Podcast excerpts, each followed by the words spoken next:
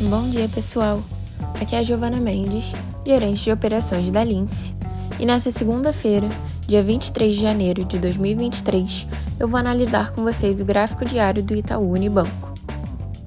Após a nossa última análise, realizada no dia 9 de dezembro de 2022, o preço do ativo caiu até o suporte da casa dos R$ 22,61, entrando na região de sobrevenda, tanto pelas bandas de Bollinger quanto pelo índice de força relativa. Em seguida, o gráfico passou a apresentar movimento altista, formando um pivô de alta que foi confirmado no dia 9 de janeiro de 2023, quando o topo formado no dia 23 de dezembro foi ultrapassado.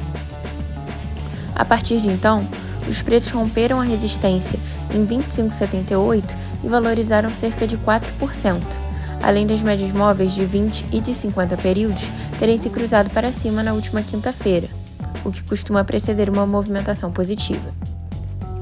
Vale ressaltar que, nesse momento, o IFR se encontra crescente em sua faixa central, indicando que ainda há espaço para valorização, e o preço está oscilando na parte superior das bandas de Bollinger, sendo esse outro sinal a favor do movimento. Caso essas expectativas se confirmem, o próximo alvo é a resistência dos R$ 27,19 e, posteriormente, a região em R$ 28,46.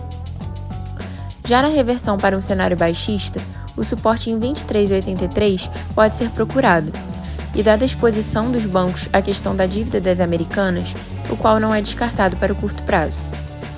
Eu encerro por aqui, espero que vocês tenham gostado e até a próxima!